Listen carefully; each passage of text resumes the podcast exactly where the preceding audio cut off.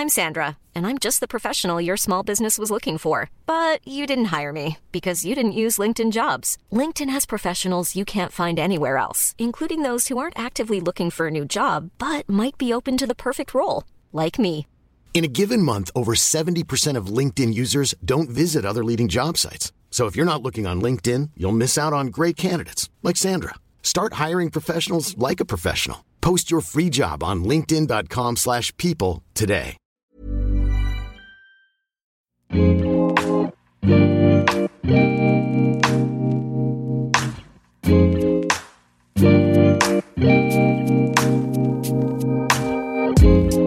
à tous, bienvenue sur le comptoir de la psychologie. Je suis contente de vous retrouver aujourd'hui après les deux derniers épisodes sur l'angoisse, parce qu'aujourd'hui on va aborder une nouvelle thématique qui est celle du euh, traumatisme. Donc là je vais faire qu'un seul épisode, hein. les, deux derniers épisodes sur l'angoisse c'est parce que c'est vrai que ça a abordé quand même plusieurs questions, mais là je vais essayer de continuer sur le format de euh, un thème, un épisode, je pense que c'est quand même plus simple. Vous me direz en tout cas si vous voulez que des fois j'approfondisse un peu plus euh, certaines thématiques. Mais aujourd'hui, en tout cas, c'est le trauma, le traumatisme, et donc euh, des questions qui peuvent graviter autour de ce champ-là.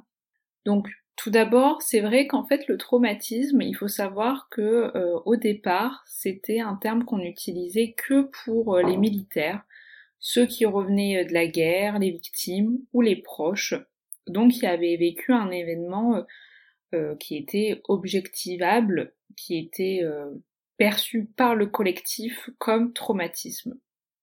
Et c'est après qu'on a pu voir que il y avait certaines violences physiques, certaines violences sexuelles qui pouvaient aussi donner les mêmes symptômes que les traumatisés de guerre. Donc je trouve qu'en fait c'est intéressant de penser ce cheminement-là parce que ça en revient à, à, se questionner sur le fait que est-ce que c'est un événement extérieur qui crée un traumatisme ou est-ce que c'est notre incapacité à y faire face qui crée le traumatisme et donc en rapport avec l'événement? En fait, ça pose la question, je trouve, de est-ce qu'on parle de événements traumatiques ou de personnes traumatisées? Et c'est pas du tout la même chose. Vous allez voir que, que je vais le penser dans ce sens-là, euh, de est-ce que c'est l'événement réel ou si c'est ce qu'on ressent à l'intérieur qui fait trauma? Parce qu'en fait, si on pense que c'est un événement, ça veut dire qu'on pourrait créer une liste de situations qui qualifieraient le traumatisme ou non. Donc voilà, euh, la guerre, euh, un viol, euh, un attentat, une agression, enfin, il y aurait une liste comme ça de toutes les situations, tous les événements qui pourraient faire surgir trauma chez les personnes. Donc pour dire qu'on est traumatisé, il faudrait qu'on soit en référence à quelque chose de réel et d'objectivable. Quand on pense ces situations-là, ça retire tous les traumatismes qu'on peut vivre pendant l'enfance, par exemple, tous ceux qui seraient aussi euh, passés dans le temps, parce que plus ça serait éloigné dans le temps, moins ça pourrait être objectivable ou mesurable, et donc euh, on considérerait que le traumatisme ne peut pas être présent ou se manifester des années après, ou être des choses qui sont différentes euh, les unes des autres. Parce que c'est vrai que l'exemple le plus courant, c'est que deux personnes peuvent vivre un même événement et pourtant ne pas du tout avoir les mêmes retentissements psychologiques de cet événement. Donc par exemple un attentat, qui est quand même la figure du traumatisme, va donner des répercussions différentes chez les personnes. Certaines personnes vont vraiment développer des symptômes post-traumatiques importants et ce pendant plusieurs années d'autres euh, vont pouvoir euh, refaire surface après euh, quelques semaines, vont avoir une forme de résilience peut-être plus rapide, et encore une fois, même au sein des symptômes, ça sera pas les mêmes, et d'autant que le traumatisme ne sera pas le même et ne sera pas fixé sur les mêmes objets de l'attentat. Même par exemple, euh, dans un viol, qui est quand même une figure extrême aussi du traumatisme, certains vont être d'autant plus traumatisés par la violence de l'agression, alors que d'autres vont être d'autant plus traumatisés par euh, les intentionnalités de l'agresseur. Si c'était quelqu'un qu'on connaît, ou le, fait que cette personne ait pris plaisir à faire souffrir l'autre, ça va être d'autant plus traumatisant. Donc ça montre qu'encore une fois, un événement n'a jamais les mêmes répercussions euh, identiques sur les personnes et que le poids de la subjectivité est toujours, selon moi, euh, encore plus saillant que le poids de la réalité extérieure. Alors, euh, qu'est-ce que c'est que le trauma? Je pense que pour penser le trauma, il faut d'abord le différencier de l'état de stress aigu. Parce qu'en fait, dans le stress aigu, c'est une réaction qui est plutôt normale, habituelle face à un événement où il y a eu un danger de mort une ou euh, des violences, des grosses blessures, une agression. Ça peut être euh, pour soi ou euh, pour un proche. Il y a vraiment l'idée d'un choc, d'une peur indicible, extrême sur le moment. Et donc ça, c'est vrai qu'on peut voir des personnes qui sont bah, centrées sur ce qui s'est passé, ou tout autour de ça les quelques jours après l'événement, et ça occupe en fait tout le système de pensée de la personne pendant quelque temps. Et c'est proche en fait euh, de, de, la situation. Et je pense que c'est important de, de, différencier ça, donc le stress aigu, avec euh, le syndrome de traumatisme ou, ou ce qu'on appelle le stress post-traumatique qui se rejoint, c'est-à-dire quand ça s'installe plutôt dans le temps et que ça va continuer à exister ou même à survenir, voire à resurvenir à distance de l'événement. En fait, parce que je trouve que cette distinction, elle est quand même assez importante parce que j'ai l'impression que dès qu'il y a un état de choc face à une situation, les personnes parlent vite de traumatisme. Et ça banalise le terme aussi, qui pour moi entraîne des vraies conséquences au quotidien qui peuvent être très invalidantes quand on parle voilà de stress post-traumatique. Et, euh, et encore une fois, la question de ben euh, si on a vécu euh, voilà euh, une agression, c'est normal d'être dans un état de stress aigu, de choc émotionnel pendant un certain temps. Je pense que ne pas l'être, ça, ça peut être aussi une forme de difficulté. Et ça ne veut pas dire qu'on peut parler de traumatisme ou euh, de stress post-traumatique, qui donc lui, encore une fois, va vraiment avoir des conséquences à long terme et va donner des, vraies répercussions psychologiques. Donc c'est important de voir quand euh, un événement euh, qui a été justement euh, sous le primat du choc, de voir comment il évolue, si au bout de plusieurs mois l'événement semble toujours se vivre de façon aussi à vif. Des fois il y a des personnes, elles racontent la situation, c'est comme si ça s'était passé il y a deux heures ou hier, alors des fois ça peut faire des années. Et, et donc voir aussi si la personne souffre énormément de reviviscence, parce que je, je trouve que on parle pas assez des fois de du basculement du traumatisme vers la dépression. Aussi, on a tendance des fois à parler de stress post-traumatique alors qu'en fait la personne est en dépression. Donc ça peut être aussi en réaction hein, face au stress post-traumatique, mais le risque en tout cas de ne pas penser et de ne pas parler de ce traumatisme peut faire que ça s'installe en dépression. Le traumatisme d'un point de vue euh, psychique, d'un point de vue de l'organisation de ce que ça fait vivre, il faut le voir vraiment comme euh, une quantité d'excitation qui déborde.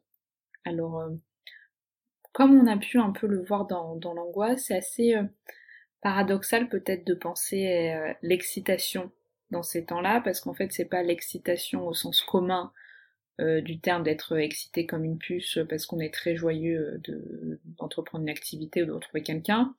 Là, c'est vraiment d'un point de vue euh, psychique, économique, d'en fait quelque chose qui est tellement envahissant que ça donne un afflux qui déborde. On est dans une impossibilité euh, psychiquement à faire face à cet événement et que celui-ci euh, soit extérieur ou que celui-ci soit intérieur, donc uniquement pensé par nous. Il y a vraiment l'idée, il faut le voir comme quelque chose qui pétrifie dû au fait qu'on ne peut pas en fait faire le lien dans cet excès qu'on est en train de vivre de l'intérieur. Ça empêche toutes nos capacités de construire, d'élaborer, euh, d'intégrer une situation.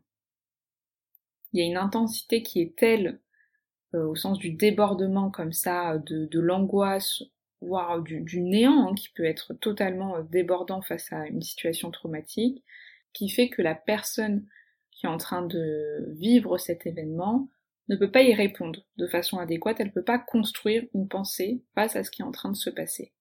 Et en fait, donc, c'est ce choc-là que la personne vit, il va vraiment devenir traumatique ou créer donc un état de stress post-traumatique quand justement ce qui s'est passé à ce moment-là, donc cette situation de non-sens, devient un non-événement. On ne peut toujours pas se représenter en fait cet effroi. Donc la chose, elle n'a pas du tout repris un statut de situation, d'événement.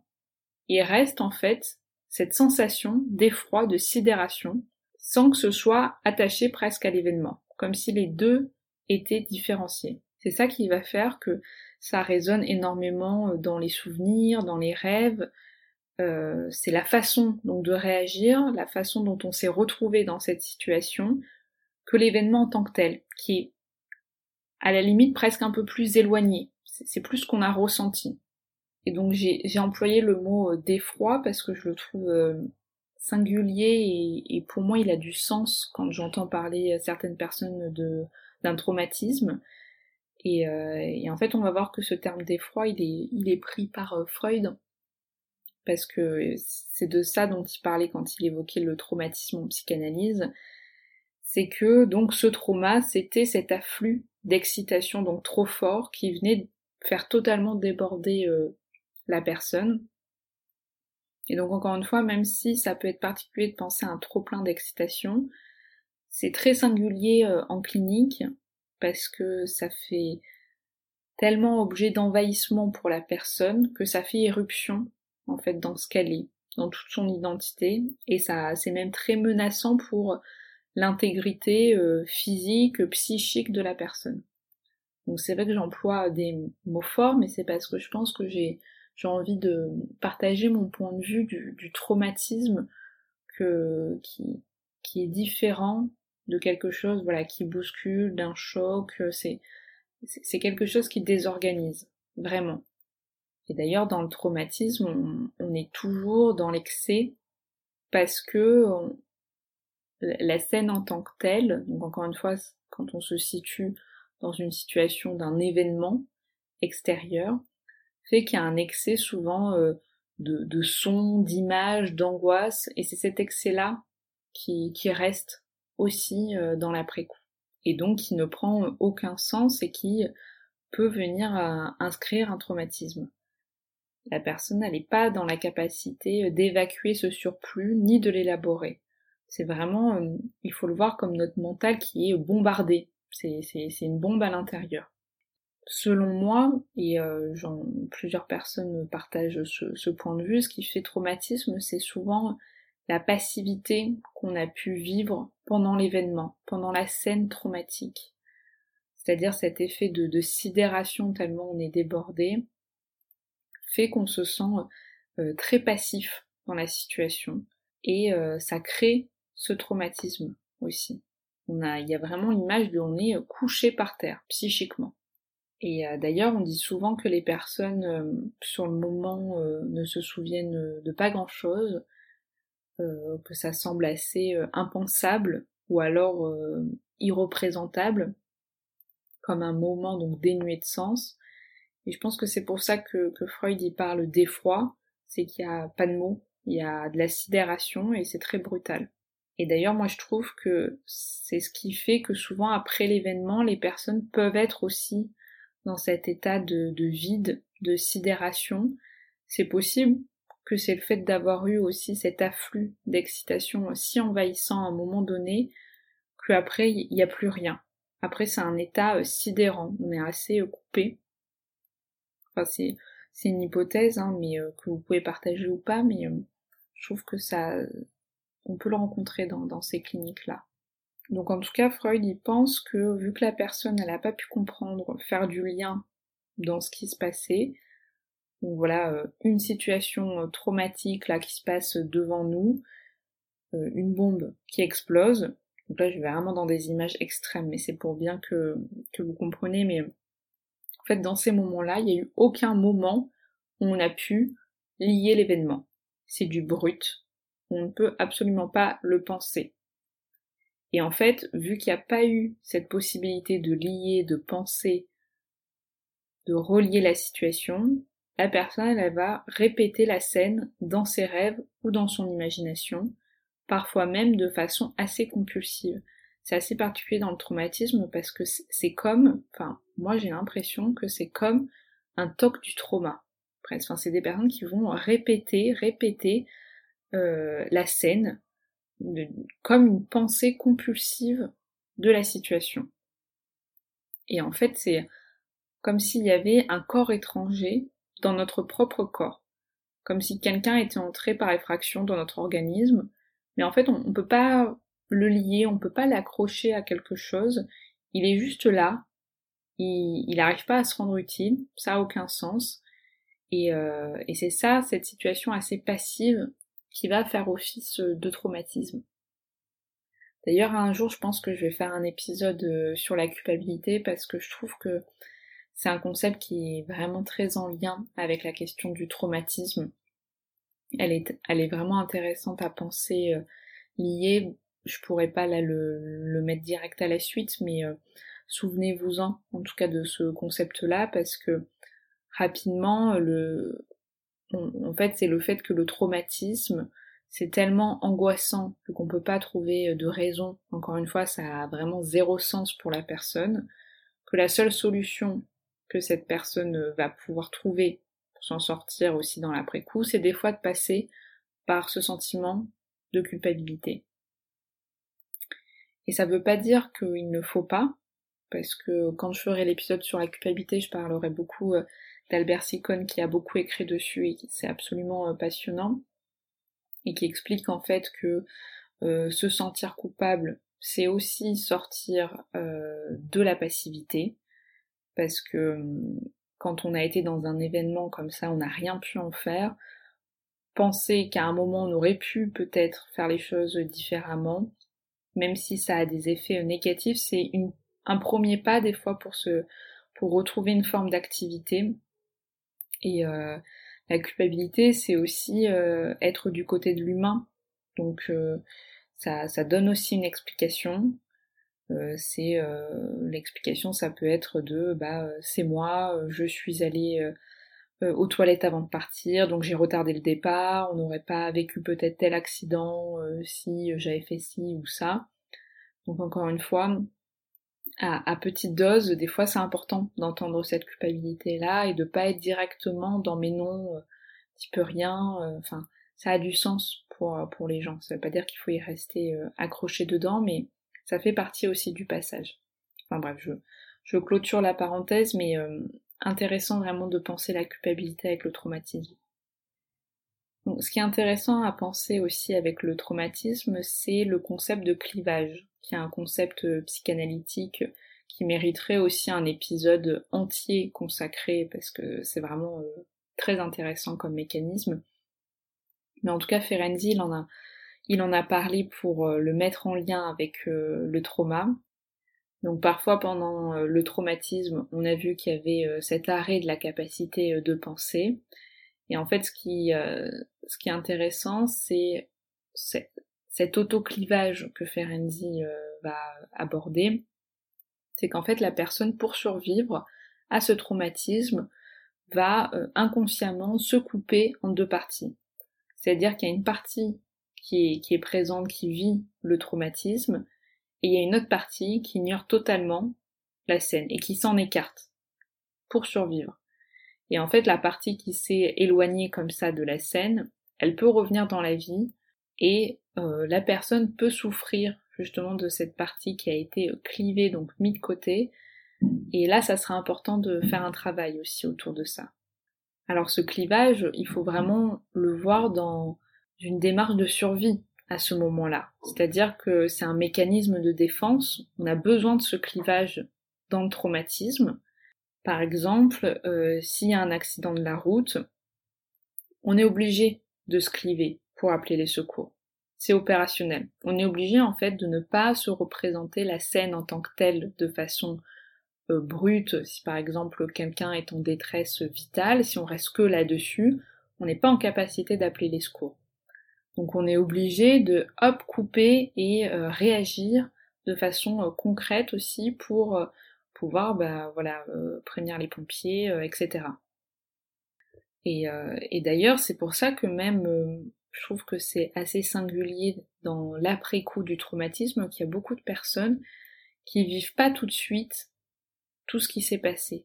Comme s'il restait cette partie opérationnelle clivée de la scène, ou même des fois pendant euh, plusieurs jours, voire semaines, les personnes vont continuer euh, à se lever, à manger, à s'habiller, euh, de façon tout à fait opérationnelle. Et c'est comme s'il y avait une partie d'elle-même à ce moment-là qui avait disparu. Qui, et la partie de, de l'affect qui désorganise, elle n'est pas revenue encore. C'est pour ça qu'il y a vraiment la notion d'après-coup qui est très importante dans le traumatisme. On va euh, parler aussi du trauma euh, psychique qui, euh, qui, est aussi important parce qu'en fait là on a, beaucoup vu par rapport à des scènes donc je pense que vous avez compris l'effet d'une situation qui peut déborder d'un point de vue du réel.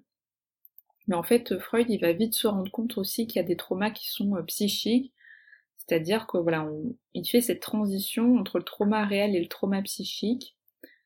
C'est-à-dire qu'il va pas garder le fait que c'est forcément un événement extérieur qui crée un traumatisme, mais ça peut être aussi un souvenir, un fantasme, un rêve, une imagination, une reviviscence qui peut être traumatique. Et en fait, c'est vraiment très intéressant parce qu'il déconstruit totalement l'idée qu'il y a une, forme de hiérarchie entre la réalité extérieure et la, réalité interne. Et en fait, il fait que notre vie psychique, elle a un statut de réalité. C'est-à-dire qu'il y a des personnes qui peuvent souffrir d'un drame, qu'elles peuvent avoir l'impression d'avoir vécu, sans que ce soit inscrit dans leur vécu en tant que tel réel. Et pour autant, euh, c'est vrai dans leur réalité, parce qu'elles en souffrent autant, et il faut pouvoir euh, les écouter. Par exemple, il y a des personnes qui peuvent avoir extrêmement peur euh, de l'eau, comme s'ils avaient vécu une noyade, et donc ils peuvent avoir du mal à respirer, quand très phobiques d'entrer dans l'eau, et pourtant il n'y a jamais eu un événement qui désigne qu'ils se sont noyés. Quand on parle aussi de traumatisme psychique, c'est aussi l'idée que le trauma d'une scène, enfin une scène qui peut provoquer un choc, peut venir réactiver d'autres traumas. Donc Freud il appelait ça névrose traumatique. Et euh, la planche disait quelque chose de vraiment intéressant. Il me semble qu'il disait qu'il fallait euh, deux traumatismes pour en faire un seul. Deux traumatismes pour faire un traumatisme. Donc c'est-à-dire que parfois on a pu vivre des événements qui n'ont pas pris forcément une place euh, de traumatisme justement dans notre organisation psychique, quelque chose qui n'a pas eu une place singulière dans notre mémoire. Mais en fait, le fait de vivre une deuxième scène peut raviver la première, même si les deux ne sont pas identiques. C'est que la deuxième scène va faire qu'on peut se souvenir d'une première scène, et c'est souvent ça, le traumatisme qui fait encore plus cet effet trauma. C'est le, souvenir de la première scène. Je sais pas si je suis claire dans, ces propos-là. Mais ça montre qu'en fait c'est important de pouvoir des fois réinterroger ce qui s'est passé avant aussi. Quand on voit qu'il y a des traumatismes qui s'inscrivent trop dans le temps. Euh, je sais pas si je vais arriver à donner un exemple, mais euh, quelque chose bon peut-être d'assez vulgarisé justement, mais euh, on fait du vélo, euh, donc on part en balade et peut-être qu'on a été frôlé euh, par une voiture, ce qui a fait qu'on est peut-être tombé, qu'on a eu très peur pour notre vie, qu'on a été sous le choc, enfin qu'on a eu peur pour, pour soi, hein, que, que, ce soit réel, qu'on ait même pu nécessiter des soins, enfin, etc. Et ben en fait, des fois dans l'après-coup, on, peut vivre ça comme un traumatisme parce que sans s'en rendre compte, ça a réactivé peut-être une autre scène aussi, cette chute euh, dangereuse et euh, ce risque pour soi, ça en a réactivé un autre qui des fois est d'autant plus euh, traumatique.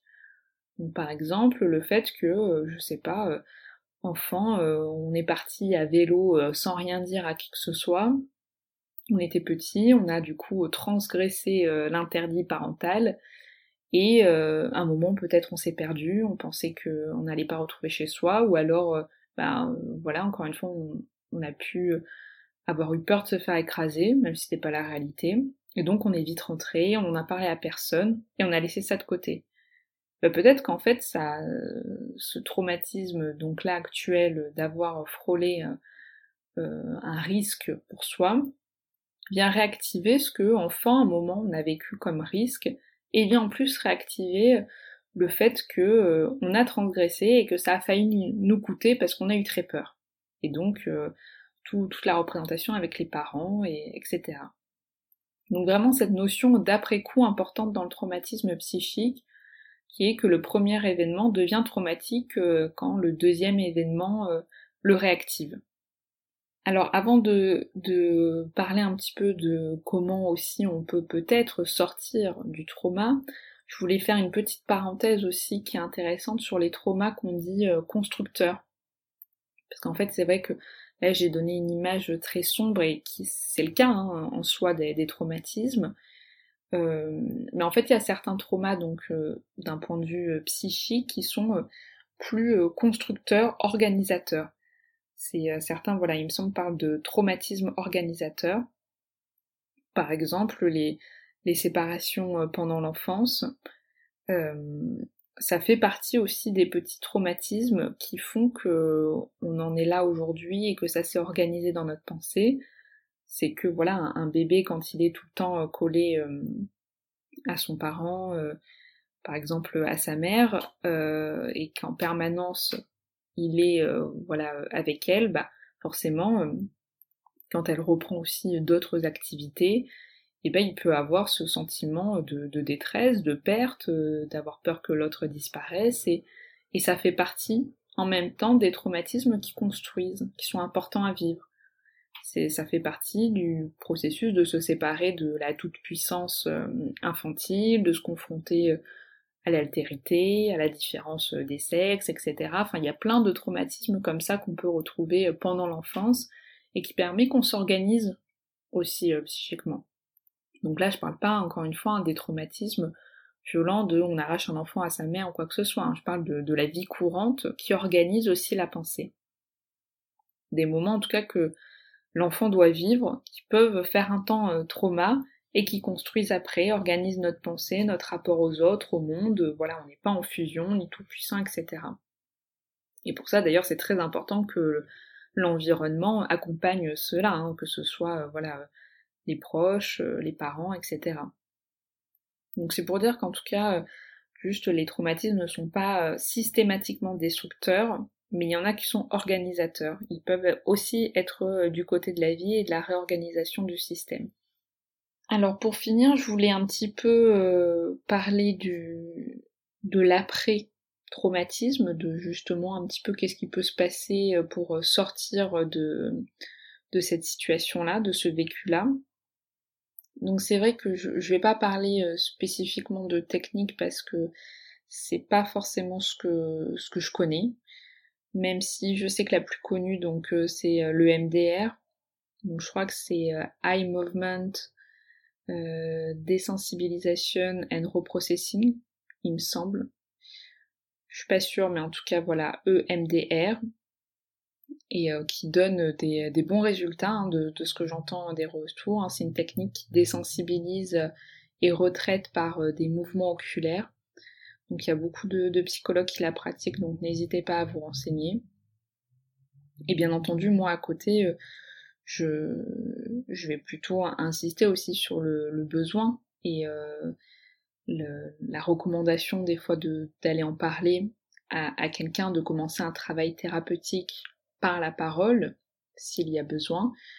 Parce que pour moi, ce qui est vraiment important dans l'après-coup du traumatisme, quand euh, voilà ça, ça continue à s'inscrire, c'est la possibilité d'être de nouveau actif par rapport à la scène et donc par rapport à la passivité qu'on a vécue dans cette scène.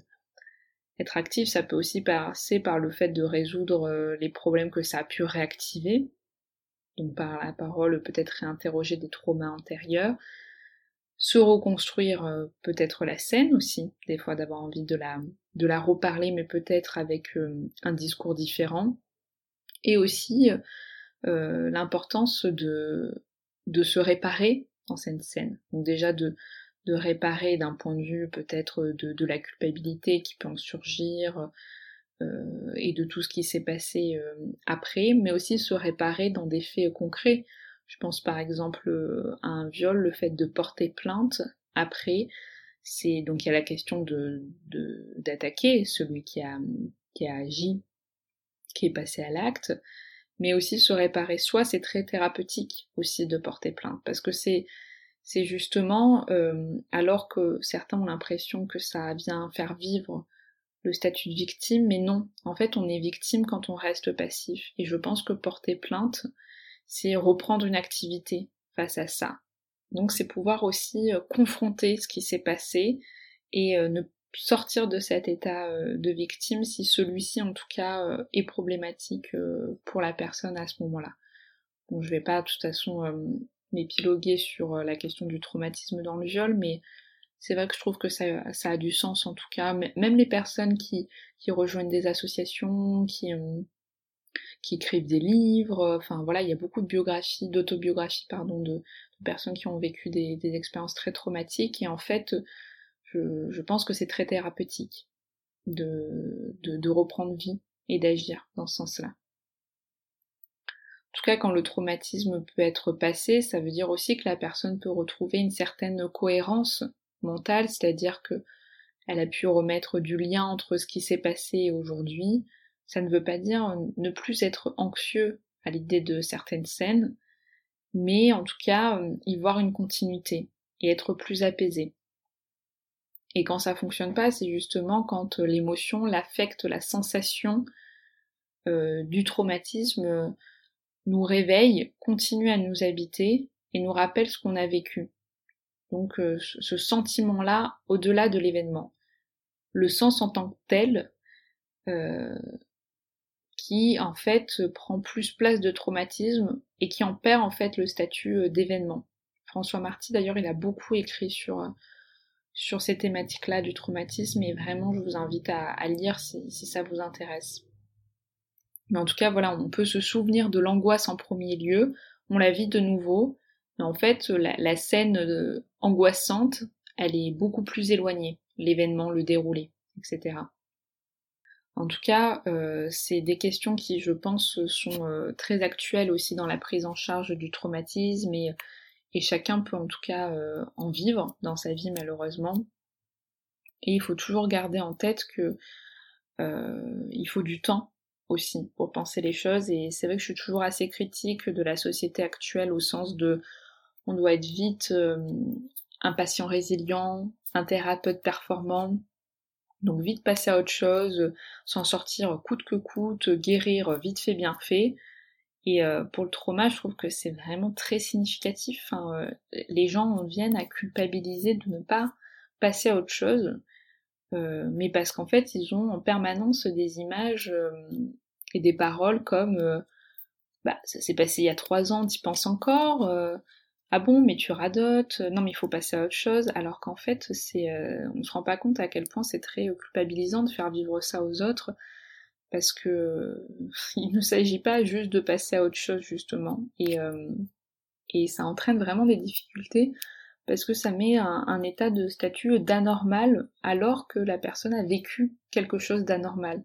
Donc encore une fois, moi j'ai toujours cette idée que quand on vit quelque chose d'anormal, c'est normal d'y répondre de, façon anormale. Je sais pas si vous voyez ce que, ce que je veux dire. Donc euh, voilà, je, pense qu'il faut euh, prendre son temps, euh, pouvoir y réfléchir, se faire aider s'il y a besoin. Et quel que soit le, traumatisme, qu'il soit installé dans la réalité extérieure, intérieure, qu'il soit partagé, isolé, compris, pas compris, dans l'enfance ou qu'il en réactive d'autres, c'est forcément quelque chose qui, bouscule et qui effracte, et donc il faut euh, ramener de la pensée à ce qui a pu euh, sidérer. Voilà. En tout cas, j'espère que cet épisode euh, a pu vous intéresser, qu'il n'a pas été trop plombant parce que c'est une thématique qui est, lourde, et j'avoue que les, prochaines vont l'être un peu, mais j'avais envie d'aborder des sujets que tout le monde aussi peut, traverser malheureusement, euh, tout en donnant euh, cette image que euh, on peut en faire quelque chose. Encore une fois, on peut transformer les situations et je finirai d'ailleurs la, saison aussi par une note positive. Enfin, c'est pas tout de suite la fin de la saison, mais tout cas pour le dernier épisode, j'ai une idée de quelque chose qui nous fera un petit peu sortir de, ces images-là. Mais voilà, n'hésitez pas à me donner vos, retours, euh, vos avis. N'hésitez pas aussi à mettre 5 étoiles si vous avez apprécié ce podcast. Et puis, je vous souhaite en tout cas une bonne journée ou une bonne soirée. À très bientôt. Salut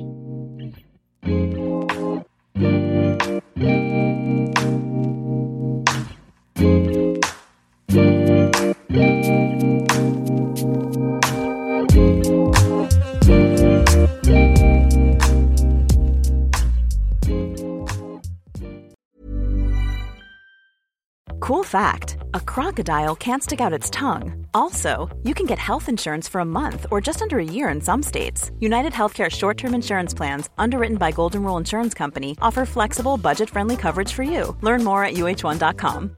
This Mother's Day, treat mom to healthy, glowing skin with Osea's limited edition skincare sets. Osea has been making clean, seaweed infused products for nearly 30 years. Their advanced eye care duo brightens and firms skin around your eyes while the Golden Glow Body Trio nourishes and smooths skin all over. Go to OSEAMalibu.com and use code MOM for 10% off your first order site wide.